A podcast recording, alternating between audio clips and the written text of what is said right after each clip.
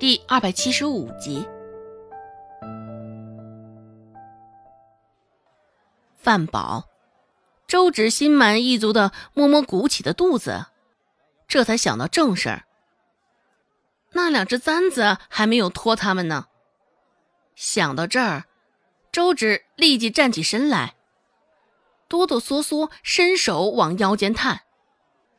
只是不知道怎么回事儿，那两只簪子竟好端端的与内衫缠上了。一时周芷还很难将它摘出来，周芷也没能将簪子顺利取出，反倒是将自个儿急得满头大汗。作罢，索性周芷直接抬手外衫腰间的系扣探去，一扯。外衫开了，顾寒生几人俱是不明所以，只是看到周芷外衫松松垮垮的敞开，几个人甚是默契的转过脸，脸上的尴尬神色难以掩饰。一向淡定的顾寒生，想到刚刚看到的那个画面，脸上也是浮现起一丝不自然。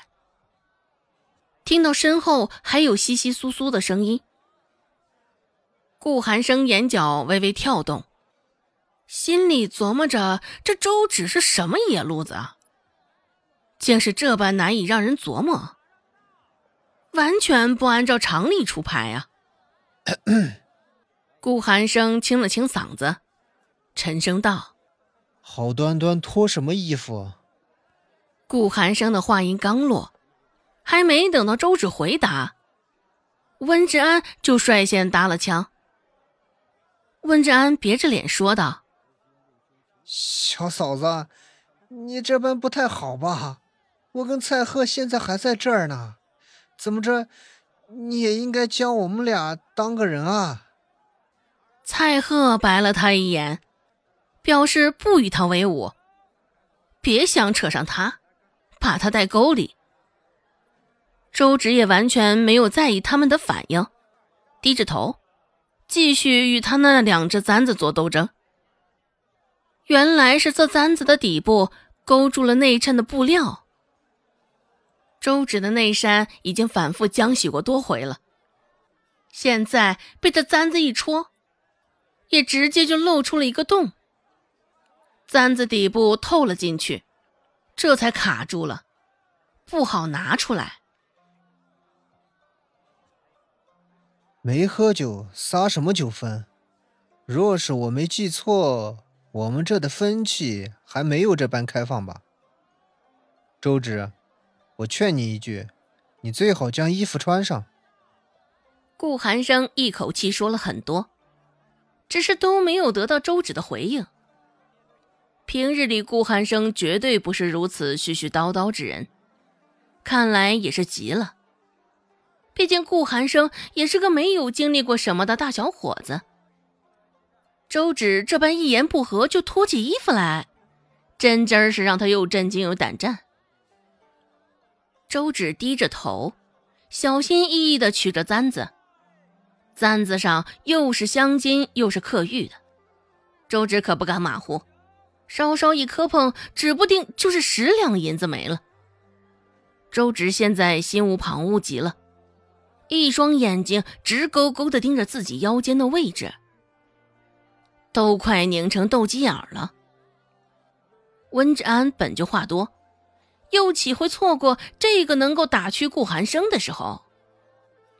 温志安开口说道：“小嫂子，老大私下里喜欢狂狼的做派，你们私下里这般就成了，像这般搬到台面上来。”着实有些不太合适吧，还是听老大的话，赶紧将衣服穿上吧。哎，不过你放心，今日发生的事，我跟蔡贺什么都不知道，也绝对不会说出去。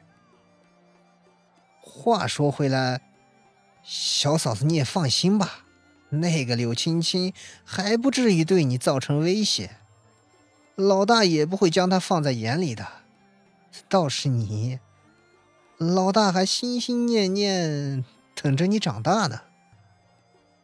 温志安说的也不少，只是哪壶不开提哪壶。他竟然又提及了柳青青，而他说的最后一句的时候，顾寒生扫了一眼桌上，直接扔了个馍馍过去。蔡贺也侧目凉凉的看了文志安一眼，嘴唇微动，似是吐出两个字：“傻子。”几个男人，你念念我叨叨。此刻对着戏倒也挺是热闹，不过周芷眼里只有那两只簪子，咬着牙奋斗了一会儿，这才解开了缠着的竹线。而周芷终也是情不自禁的感叹一声：“哎，可算是好了。”顾寒生他们都背对着他，也不知道他是何意。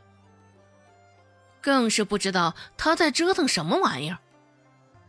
顾寒生出声道：“别闹了，赶紧将衣裳穿上。”周芷一边系着外衫的扣子，这才注意到他们几人背对着他。“哎，你们在做什么啊？”顾寒生也没有回答他的问题，只是问他：“衣裳穿好了？”“好了。”在腰间系了一个较紧的蝴蝶结，周芷拨了拨，确认不会松开。刚刚全神贯注的紧盯着腰间，眼睛也甚是不舒服。周芷抬手揉动了一下眼球，只是一睁开眼，发现三个男人俱是目光炯炯的盯着他，眼神甚是怪异。似是在看一个怪物，现在倒是换作周芷不解了。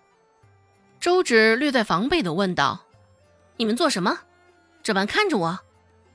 顾寒生自然是不会回答他的问题。温志安尴尬的笑了两声：“小嫂子回来了就成。”只是他这话，让周芷心里头啊，是愈加不解了。不过周芷蹙着眉，倒也没有继续追根问底下去。